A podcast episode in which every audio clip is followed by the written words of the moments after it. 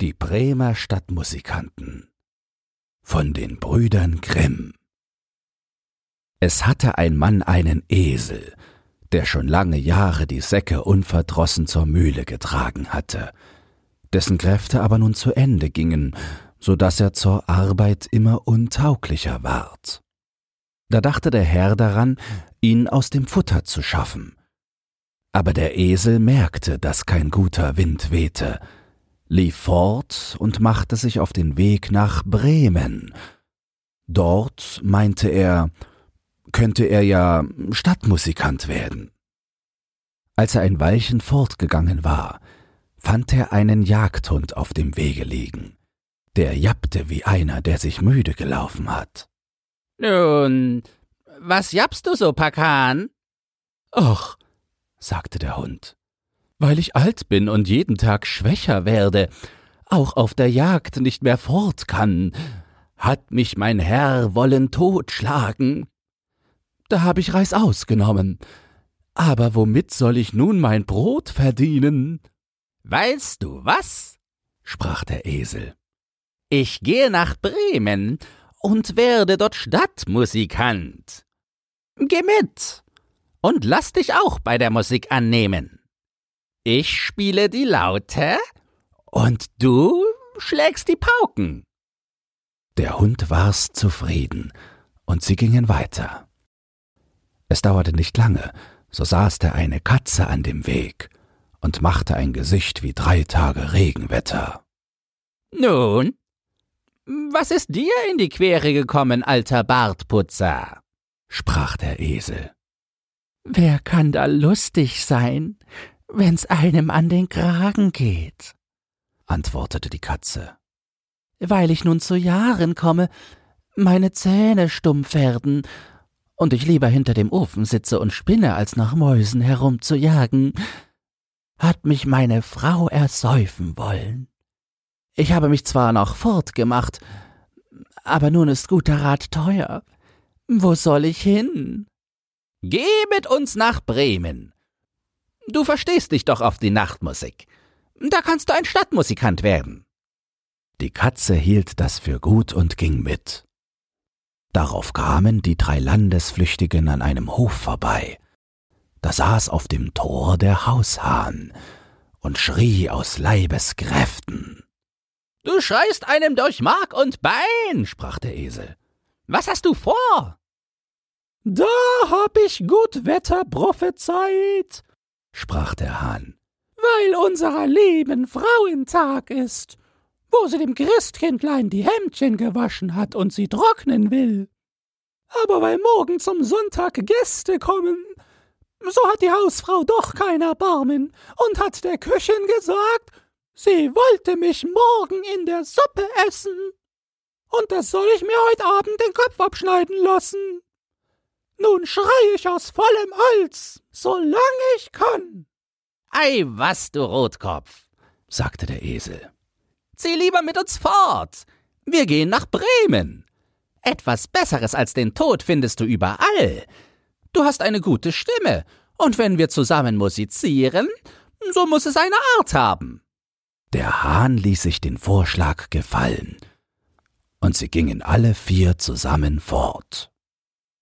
Sie konnten aber die Stadt Bremen in einem Tag nicht erreichen und kamen abends in einen Wald, wo sie übernachten wollten. Der Esel und der Hund legten sich unter einen großen Baum. Die Katze und der Hahn machten sich in die Äste. Der Hahn aber flog bis an die Spitze, wo es am sichersten für ihn war.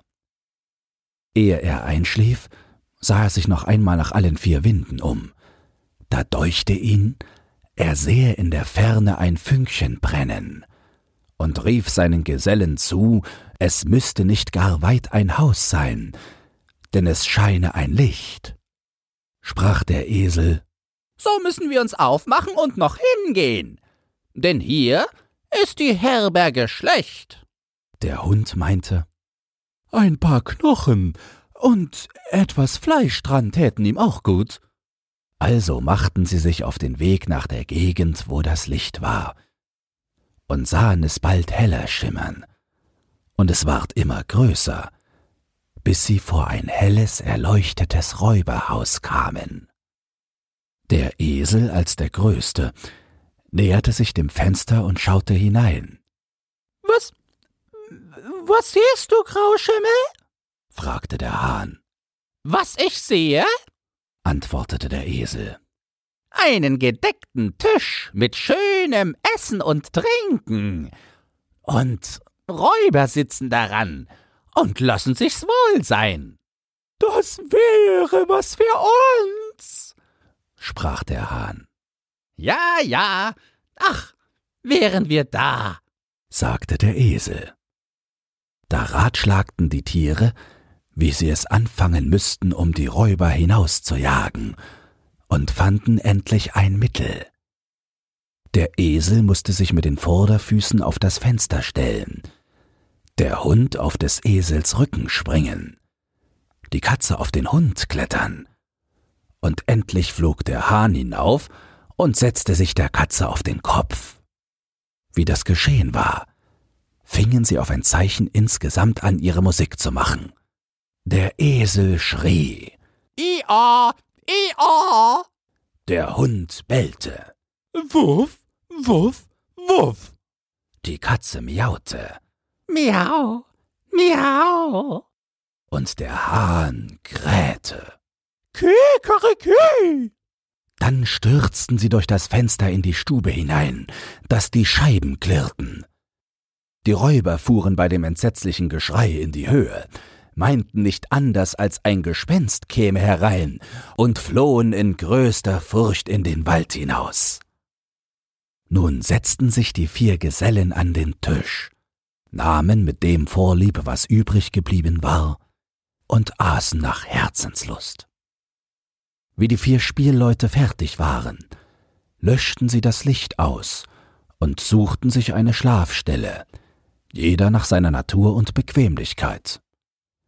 Der Esel legte sich auf den Mist, der Hund hinter die Tür, die Katze auf den Herd bei der warmen Asche, der Hahn setzte sich auf den Hahnenbalken, und weil sie so müde waren von ihrem langen Weg, schliefen sie auch bald ein.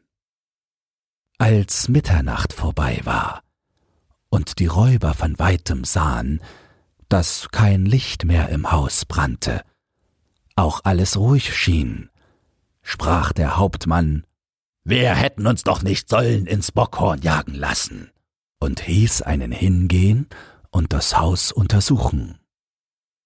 Der Abgeschickte fand alles still, ging in die Küche ein Licht anzünden, und weil er die glühenden feurigen Auge der Katze für lebendige Kohlen ansah, hielt er ein Schwefelhölzchen daran, dass es Feuer fangen sollte.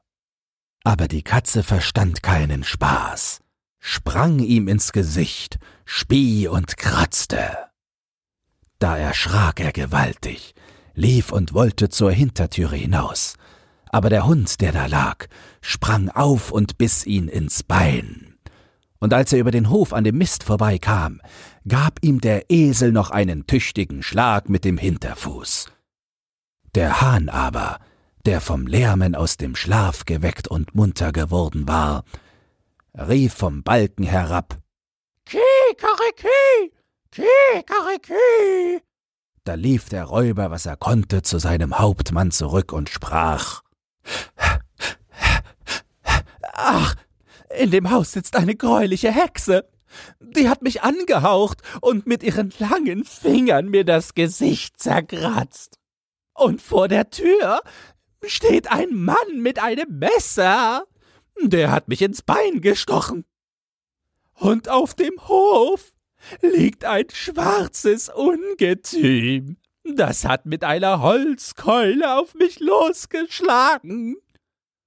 Und oben auf dem Dache, da sitzt der Richter. Der rief, bringt mir den Schelm her. Da machte ich, dass ich fortkam. Von nun an getrauten sich die Räuber nicht weiter in das Haus. Den vier Bremer Musikanten gefiel's aber so wohl darin, dass sie nicht wieder heraus wollten. Wenn dir dieses Hörbuch gefallen hat, dann teile es oder lass eine Podcast-Bewertung da. Zudem hast du die Möglichkeit, unter den Shownotes bei Spotify anhand von Umfragen und Kommentaren mitzubestimmen, wohin es mit diesem Podcast gehen soll. Du hast Lob, Kritik oder einen Textwunsch, dann lass es mich wissen. Doch nun viel Spaß beim nächsten Hörbuch und eine geruhsame Nacht.